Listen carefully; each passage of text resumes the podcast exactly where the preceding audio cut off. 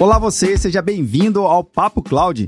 Esse espaço foi criado para debatermos sobre as principais tecnologias que vêm revolucionando as empresas e os seus negócios. A cada convidado que passa por aqui, a gente consegue entender como esse conjunto tecnológico faz sentido para o seu segmento de negócio. E olha que legal, mesmo que a tecnologia aparentemente seja a mesma, o contexto e o significado é totalmente diferente por cada negócio. Esse é o espírito do Papo Cloud. Conhecer as suas histórias, seus criadores e como a revolução na tecnologia vem impactando em cada área. Eu sou Vinícius Ferro e seja bem-vindo ao Papo Cloud.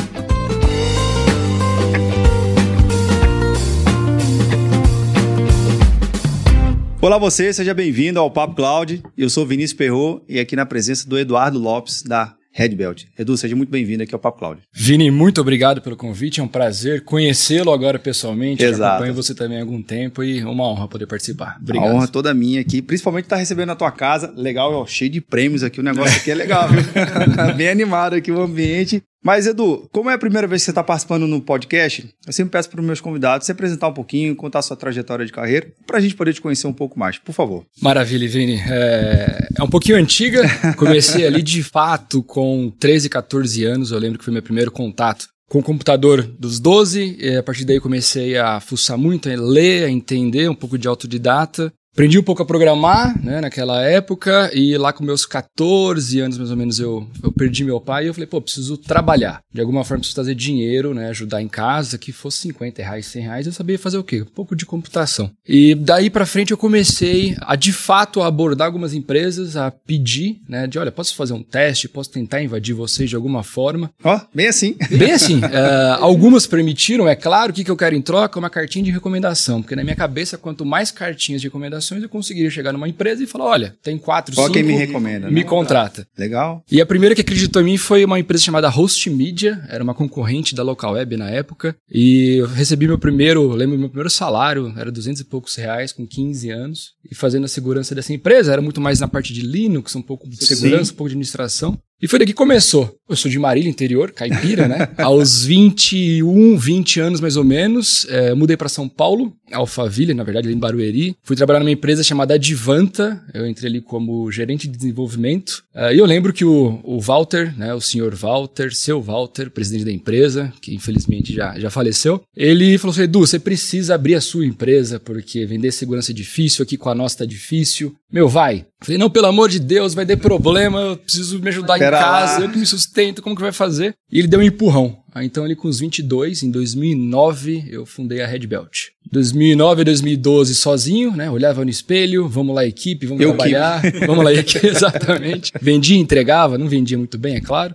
É, mas entregava, entregava bem. Excelente. E aí, nesse momento, o negócio começou. Então, saímos ali de um funcionário, um colaborador, que era eu, e hoje estamos com 121 pessoas. Caramba, que crescimento, viu? Que crescimento. Que, e assim, é claro, não posso esquecer de todas as pessoas que passaram, que ajudaram, sócios atuais, ex-sócios, amigos, familiares, isso daí é uma coisa que não pode esquecer. Sem dúvida. E a gente também não pode esquecer que perseverança de querer realmente fazer acontecer, de olhar para aquela tecnologia e ver que realmente gera um resultado, é o que faz com que você consiga se manter no trilho, né? Não se desvirtuar, Exatamente. achar que ah, não deu certo, deu um erro, vou para outra coisa. Não olhar, persistir. É isso, é isso. É, muita gente olha, hora que olha hoje fala, pô, mas como que foi? Qual que é a dica, segredo? E eu brinco, eu falo, gente, né, não tem segredo nenhum, é perseverança, como você mesmo disse, né? Você colocar uma coisa na cabeça, você vai tomar muito tombo, muito não, né? Imagina eu, moleque naquela época, tentando falar de segurança para algumas empresas. Era não atrás de não. Bem difícil. então, é você realmente acreditar em você mesmo, que às vezes você vai é, olhar e falar, meu, será que eu sou isso mesmo? Será que eu consigo entregar? E hoje você olha para trás e fala, meu, que bom que eu não desisti. Sem dúvida. E é por causa das pessoas perto também próximas, né? Que elas acreditam em você, elas olham, falam, pô, meu, vai, persevera aí também que você vai conseguir. Insiste mais um pouquinho, não, não desiste. Insiste mais um pouquinho. que é também um pouco da sua história, possivelmente, né? É, um dia eu conto essa história aí que é um bastidor bem interessante. Agora, Edu, você saiu de Equipe para 121 colaboradores, atuando, parceiros, um ecossistema gigantesco, atuando no mercado de segurança, né? Que é um mercado que Agora é muito fácil a gente falar que é importante segurança da informação. Mas fala um pouquinho aqui pra gente, para quem não conhece a Red Belt, qual é o conceito de vocês, o que, que vocês atuam e como é que o mercado de vocês realmente ajuda os clientes? É, eu falo que nós temos uma diferença hoje do mercado que eu sempre gostei de pessoas, né? Porque eu entendo que pessoas é a base de tudo. Sim. Então nós não somos uma empresa movida a fabricantes. Nós somos uma empresa movida a soluções. Então a gente olha para o nosso cliente, olha para a dor dele e a partir daí nós trazemos soluções ligadas sempre a um serviço serviço. Então eu não sou de fazer um projeto pontual, uh, instalar, por exemplo, uma caixa e falar, ó, não sou mais um desse que faz isso. Falando, o que, que você precisa, o que, que você tem hoje? Ah, eu já tenho uma caixa. Não, não vamos mudar então, vamos entender. Você já fez né, a compra em algum momento, em algum momento isso foi importante, será que ela está mal configurada, mal gerenciada? Então é nesse momento que a gente entra e hoje eu brinco que, que grande parte, vamos supor, é, faz já três anos que nós estamos superando sempre as nossas metas. Que legal. Que um crescimento aproximado de 50% a 57%.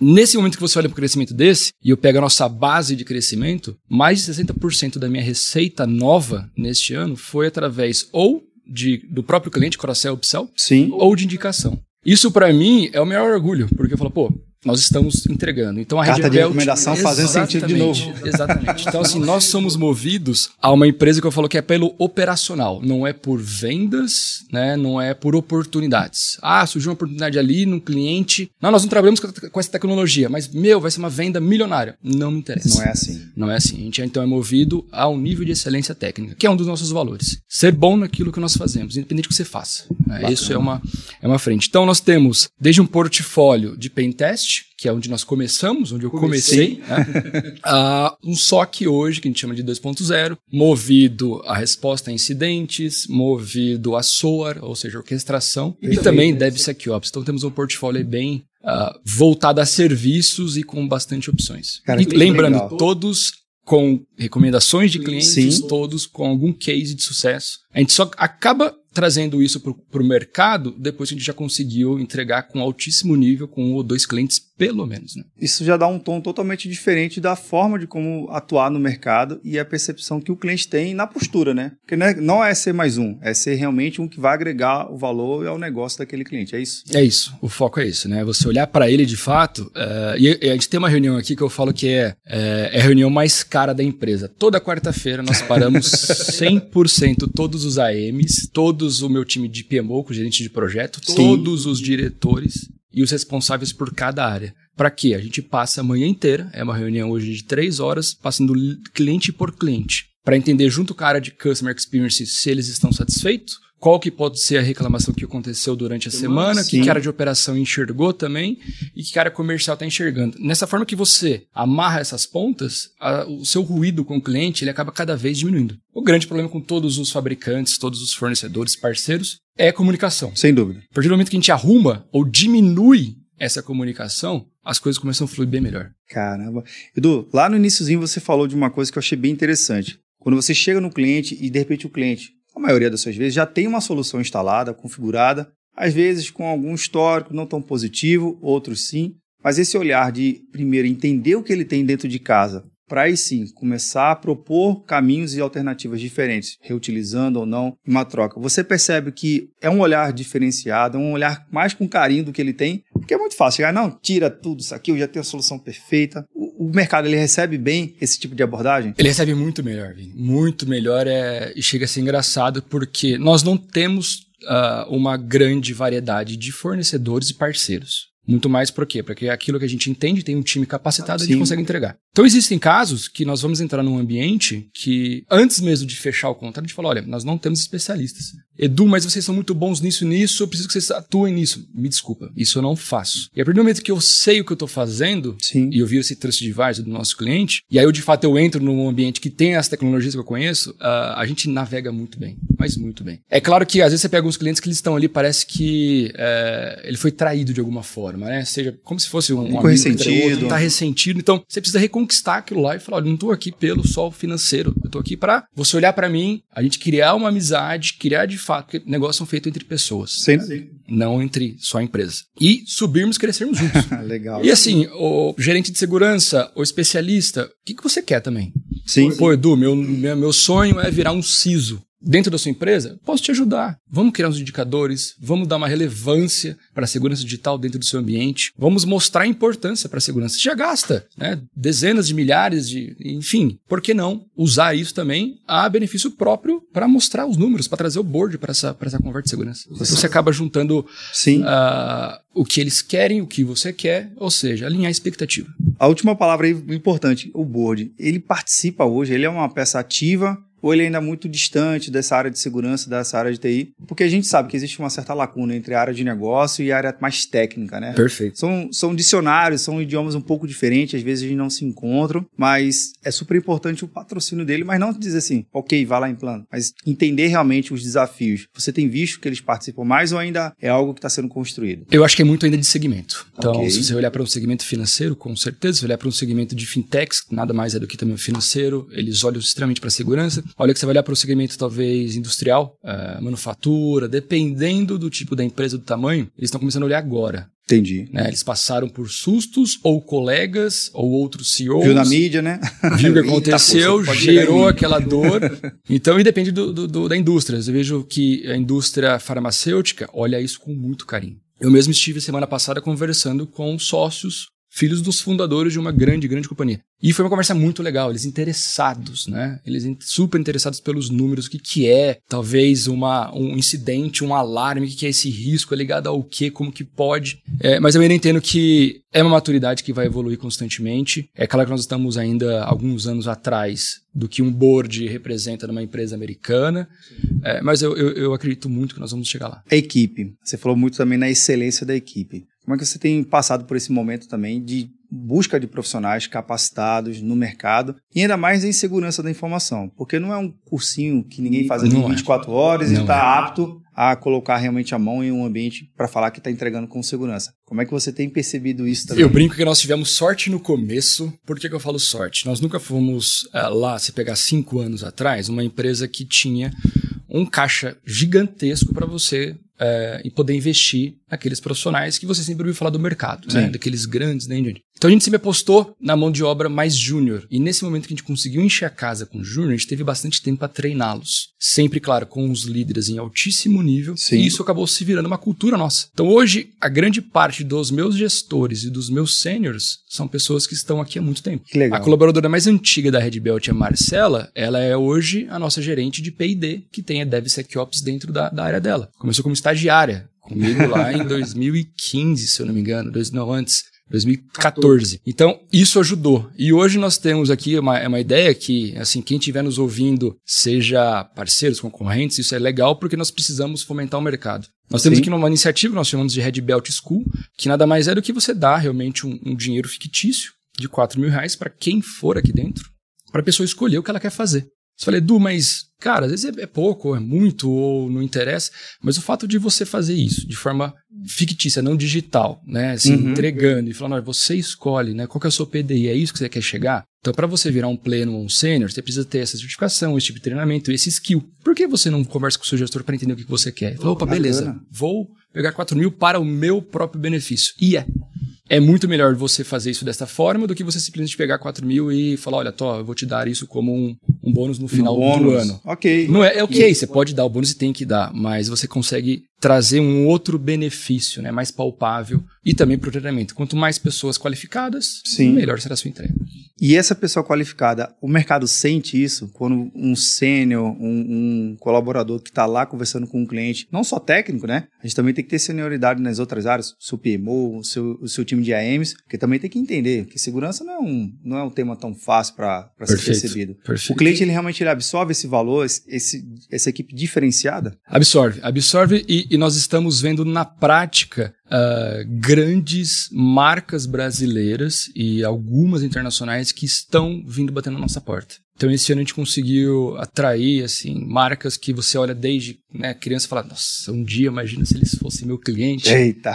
E a hora que aconteceu, eu lembro que eu tava né, aqui com o pessoal, fazendo um happy hour, e, gente, vocês acreditam, né? E temos uma, uma reunião mensal, é, onde eu faço com toda a empresa, para realmente abrir todos os números da empresa, transparência total, e quem são os novos clientes, por que eles entraram. E isso, você percebe que não é uma emoção só minha, é de todo mundo. E a hora que esses caras vêm bater na sua porta e falam, olha, eu quero quero testar você devagar. Começa por onde? Geralmente um pentest. E se você consegue entrar num cliente desse, executando pentest, sendo que as grandes concorrentes suas executam e você está ganhando esse espaço, é porque você está se destacando tecnicamente. Maravilha. Não é só preço, Sim. é tecnicamente. Cara, que legal. Que Isso, é, isso é muito interessante porque abre também um- um- uma ideia que eu tive aqui em relação ao contexto de mercado. A gente falar de segurança também, nem toda empresa ela tem ainda esse olhar um pouco mais atento à segurança da informação, umas um pouco mais, como você citou, mas tem algum segmento de mercado que fala assim, poxa, e segurança sem ela, sem ela de fato, eu não consigo ter e eu preciso ter um, um olhar profundo. Não é um, não somente um pentest. O pentest a gente sabe que é o- a ponta do iceberg, né? Quando a gente fala de segurança É da informação. Tem muito mais. Tem aquele cliente que realmente está com você e fala assim, cara, é de A a Z todo o portfólio, a gente tem uma profundidade grande com ele e ajuda a ter todo esse, esse processo. Tem, nós estamos atendendo hoje um dos maiores grupos do, do Brasil, é, relacionado a, claro, a faturamento. E grande, todas as empresas do grupo estão com alguma linha de serviço nossa, né? Legal. E uma que a gente começou esse ano, que nós chamamos de GRC, inclusive eu trouxe umas pessoas de grandes empresas, de seguradoras e daí em diante, para ter isso, para fazer esse assessment, né, para mapear o que o cliente tem e a partir daí, olha, seus gaps são esses, vamos supor, são 20 pontos. Ok. Eu, como Red Belt, consigo te atender 8, 10. Os outros 10 não atendo, não vou falar que atendo, porque se eu entregar, vai ser porcaria. Exato. Então, nesse momento, eu posso te indicar alguém, ou você vai atrás de outra companhia que Mas vai tá aqui entregar. os pontos. Mas tá aqui os pontos. Já ajudou. Nesse momento, você começa a falar de maturidade, você começa a falar de evolução, e não só o técnico. Sim. Ai, não, é aquele alarme, é aquele incidente, ah, esta vulnerabilidade.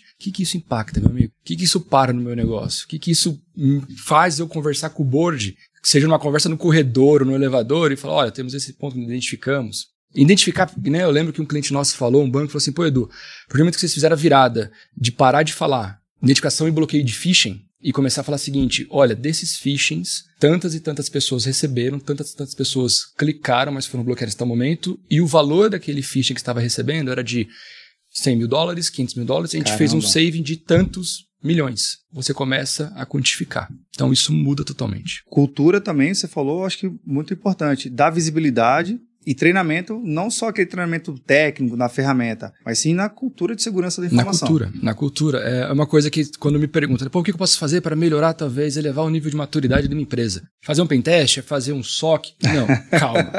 Às vezes você pode fazer com muito menos investimento e com uma maior ah, ah, impacto dentro do seu, do seu, do seu, da sua empresa. Como? A conscientização. Sim. Se você pegar o próprio marketing interno, fazer um endomarketing e ajudando, soltando dicas semanais, pequenas dicas, né? Sim. É, Aqueles dizendo- drops, Os né? dropzinhos, olha, ah, a hora que chegar um e-mail desse, verifica isso, isso e isso. Se for, denuncia. Olha, não faça isso no seu WhatsApp, mude aquilo, coisas pessoais também, não só corporativas. Sim. A pessoa começa a pegar aquilo pro mundo dela pessoal, dá a dica pro pai, pra mãe, pro amigo, pro irmão, pra quem for. E nesse momento ele começa a se preocupar com segurança de fato, e não só dentro do momento corporativo. Não é só software. E quanto que custa isso, Vini, você fazer esse Nossa, comunicado? Muito mais barato. Muito, muito. E, e dentro de casa, né? dentro de casa. Que hoje a grande parte das invasões, dos ataques, ransomware e daí em diante acabam indo por onde? O elo mais fraco, o usuário final.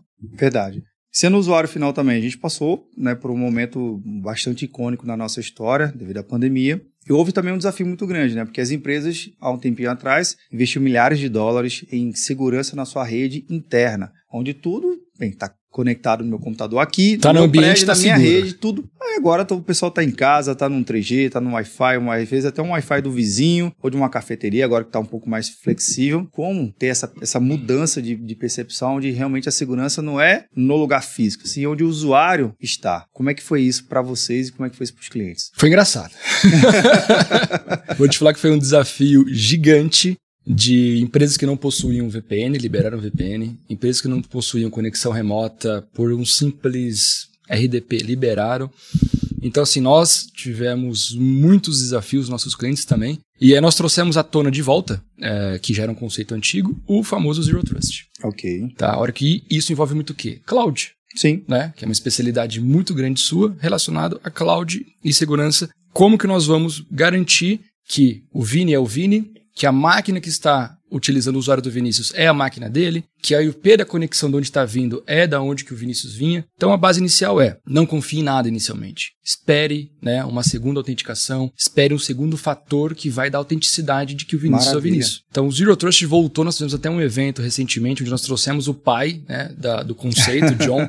uh, assim, foi fenomenal. Para explicar, gente, é um conceito antigo, mas como que é para colocar? Não é só ferramental. A empresa que fala que também entrega Zero Trust como um todo, mentira. Mas a partir do momento que você começa a olhar que, ó, legal, então não é só uma conexão de VPN, eu preciso validar se esse usuário é esse usuário, preciso validar Sim. se a máquina dele está com antivírus, está com update feito. A partir daí eu deixo ele entrar na minha rede. Então, assim, são, são mudanças culturais né, um pouco tecnológicas também, Sem dúvida. mas que gerou um belo trabalho, acho que para todos nós, né? Considerando que já passou e tentando fazer aqui um pouco de futurismo, né? Mas sem compromisso, sem estar escrevendo na pedra, na pedra aqui. Como é que vocês estão se planejando justamente para os próximos anos? Crescimento, novos clientes, novas soluções? Se puder contar, conta um pouquinho aqui para gente. Vamos lá. É, o grande diferencial da Red Belt hoje, além né, de serviço, das pessoas principalmente, é, é uma solução interna que nós desenvolvemos, chamado RIS, desde 2015 nós estamos com ela no ar, e não tem um cliente nosso que não utiliza essa solução. Por quê? Ali eu olhei para a operação primeiro da Red Belt. Então, você imagina eu falar de 100 para 50 clientes. São 50 telas no mínimo diferentes. Nesse momento que eu tenho uma centralizadora, onde eu olho todas elas, eu reduzo o tempo. Então eu acho que tecnologias que vão olhar para isso, redução de tempo e principalmente resposta automática a alguns determinados alarmes, é, eu acho que vai ser o grande pulo do gato. XDR, EDR tá aí na vida de todo mundo, Sim. né? é, mas eu acho que assim, os lados, né, do lado dos atacantes vão estar tá sempre ali criando coisas novas. Nós estamos sempre dependendo, às vezes, de budget, nós estamos sempre dependendo de é, ambientes fechados, que é falando de ambientes corporativos. Então, como que a gente consegue dar uma resposta mais rápido? São com orquestração, respostas mais automáticas e não depender, acho que, daquele negócio antigo. Quando eu falo de cloud, a gente tem uma excelente visão para isso. Né? A gente consegue ter uma visão unificada, a gente consegue ter uma resposta resposta mais rápida. A hora que eu estou com ambientes híbridos, um pouco mais diferente. E a hora que eu estou com ambientes on-premise, eu preciso sim ter acessos, eu preciso sim ter automações ali dentro. Acho que esse é, um, é um grande. Vai ser um grande. Vai ser um desafio grande. Vai ser um grande desafio. Esse conceito de automação ajuda de fato a principalmente a responder mais rápido e mais preciso. É isso que a gente pergunta. O que você acha, Vini? E você? É. O que, que você acha? você está no mesmo ou você tem uma outra ideia? Bem, a minha ideia também está a capacidade da hiperautomação, porque se a gente não tiver algumas rotinas automatizadas, a gente vai estar tá perdendo muito tempo repetindo algo que poderia ser robotizado ou automatizado, porque a hora de um sênior, a hora de um consultor custa muito. Mas uma coisa que eu vejo muito, que alguns movimentos de automação é, ah, vou automatizar tudo, que vai ser mais rápido. Você trava. Você está automatizando a rapidez de errar rápido. Fica parecendo estranho. É. Mas o, o, o, gancho que eu pego da tua, da tua visão e da tua fala, Edu, que não é automatizar por automatizar. É sim ganhar escala onde deve ter, para não automatizar o erro. É, é isso? Exatamente. A hora que você pega ali o gráfico, né, a metodologia de Pareto e tudo mais, Sim. É, talvez 20%, 15% dos seus maiores uh, alarmes são responsáveis para você reduzir uma grande quantidade de falsos positivos. Então, a hora que você trata isso, você consegue reduzir 90% do seu esforço. Olha aí. Né? Você tratar 20%, você reduz 90% do seu esforço, geralmente. Então é isso. Eu preciso automatizar tudo? Não. O que, que eu posso automatizar? Cara, duas, três, quatro respostinhas já está ótimo né? Talvez um bloqueio rápido de um usuário, talvez um reset de senha rápido, talvez uma imposição de MFA naquelas empresas que não querem utilizar de jeito nenhum, que parece que é, é loucura falar isso, mas tem, é difícil. Então, é mais para esse lado. Cara, isso é muito legal porque mostra que não é às vezes criar uma nova tecnologia, que eu vejo muito também falar, ah, a gente vai colocar aqui inteligência artificial em tudo, Vinícius, machine learning em tudo, mas pô, será que realmente é essa tecnologia que vai resolver uma coisa mais simples? Porque a automação, ela vem se sofisticando, mas a automação por si só já é um processo meio conhecido na área de TI. Muito antigo. É. Pô, quando lançou, só falando sobre isso. Exatamente. Não. É, se você tem um script ali em Shell, em Python, que for, já rodou. É uma, é uma orquestração, né? Exato. É uma automatização. E machine learning sempre foi moda, né? De falar é. machine learning, machine learning. É, não vamos nos impactar, não vamos, quer dizer, sonhar alto, mas existem pequenas coisas que todas as empresas conseguem fazer hoje no dia a dia delas que vão reduzir muito o risco. Eu acho que. O básico sempre vai bem. O básico sempre vai bem. Olha aí, que legal. Excelente ponto.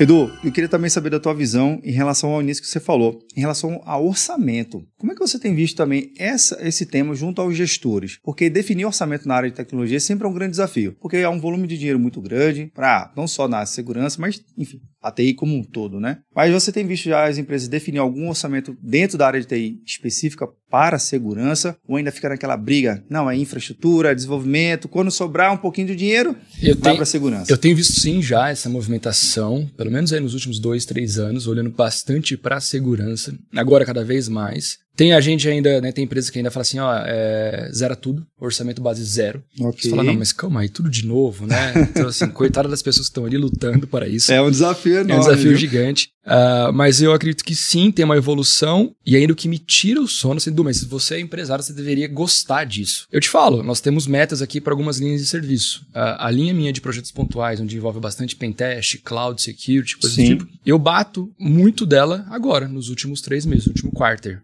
E baseado no quê? Queima de caixa das empresas. É mesmo. São coisas que você vem conversando o ano inteiro. E aí, para ele queimar o caixa, para ele não começar o ano que vem tomando um pênalti, ele fala: não, não, agora vamos fazer o projeto. Pô, se programem. É, não, senão vai virar só uma meta ali que é uma entrega que não foi feita com a qualidade que você precisava. É feito, às vezes é gastado mais, é gasto mais dinheiro devido à urgência da entrega. Não, tem que ser com hora extra. Junto, bota mais gente. Bota mais gente para entregar. Então, eu acho ainda falta um carinho também por parte dos gestores de programar o budget certo que vai ser Sim. utilizado, porque com certeza ficaria muito mais fácil depois. E também tem a questão da janela da empresa, né? Porque às vezes algumas empresas entram no último quarto do ano, entram em freezing. Freeze total. Não instala nada, ninguém nem sequer ninguém toca mexe, na porta exatamente. ali. Não, não respira, praticamente é isso. Por quê? Porque eles querem garantir que os seus sistemas consigam rodar direitinho, ou porque eles participam de alguma promoção de final de ano, um Black Friday, Natal, alguma coisa. Alguns segmentos são mais fortes nesse período do ano. Então a dica que você dá é, se, a depender do momento que a empresa mais, mais tem um pico, faça um processo antes, dever antes, de casa antes, para quando chegar nesse dia, você realmente falar, olha, fiz todo o meu dever de casa, fiz o feijão com arroz certinho, tá o básico funcionando, agora vamos lá, vamos rodar com tranquilidade, é isso? É isso. E é claro que as empresas, não adianta só contratar uma consultoria, é claro que elas têm que também ter gente interna para corresponder, para responder à, consultoria que está solicitando ajuda, sim. né? Acessos, movimentações. Mas sim, conta com a gente. Temos pessoas, temos gente para fazer isso e dá para se programar, dá para se programar. Maravilha. Edu, finalzinho aqui do nosso bate-papo foi rápido. Foi rápido, voou. voou, voou rapidão aqui. Mas a última pergunta que eu faço aos meus convidados não tem resposta nem certa nem errada. A resposta que vem do coração. Pode ser a resposta pro lado técnico, pode ser pro lado pessoal, é o que vem da sua cabeça. Então bora lá. Para o Edu, o que é essa tal da computação em nuvem? Olha, é, eu falo que é uma das grandes evoluções nossas. Uh, a hora que a gente. Eu estava até comentando com um amigo no almoço. Não existiam aplicativos do jeito que existem, não existiam arquivos que vocês podem ser acessados. E sabe aquele dia a dia onde é tão simples você acessar um arquivo, você ter acesso a um aplicativo, você ter uma comunicação que você nem percebe? Uh, pensa sem isto aí você vai ver o quanto você ficaria deficitário. Então é isso que a nuvem significa para nós, uma dependência que já se tornou natural do nosso dia a dia e é uma evolução constante. Não vejo nunca a gente dando um passo para trás. E com, e com segurança, né? E com segurança, pelo amor de Deus. Nuvem sem segurança não é nuvem. Não é nuvem. Vini, prazer de novo. Obrigado pelo convite, foi uma honra. Foi massa, honra toda minha. Obrigadão, querido. Valeu, foi massa. Bem, você que tá vendo ou nos ouvindo, o que, que você achou do bate-papo com o Edu? Eu adorei conhecer a, Red Belt, conhecer o escritório, cara, muito massa aqui. E principalmente a história de empreendedorismo. Cara, sucesso sempre. Para nós. Meus votos aqui, conte sempre com o Papo Cláudio para divulgar boas notícias e divulgar com cada certeza. vez mais. Foi um prazer. Maravilha. Obrigado. Bem, você sabe, né? A gente nunca termina por aqui o nosso bate-papo. A gente continua lá discutindo no nosso grupo do Papo Cloud Makers. Link na descrição para facilitar a sua experiência. Obrigado pela sua participação e audiência. E aí, tá na nuvem?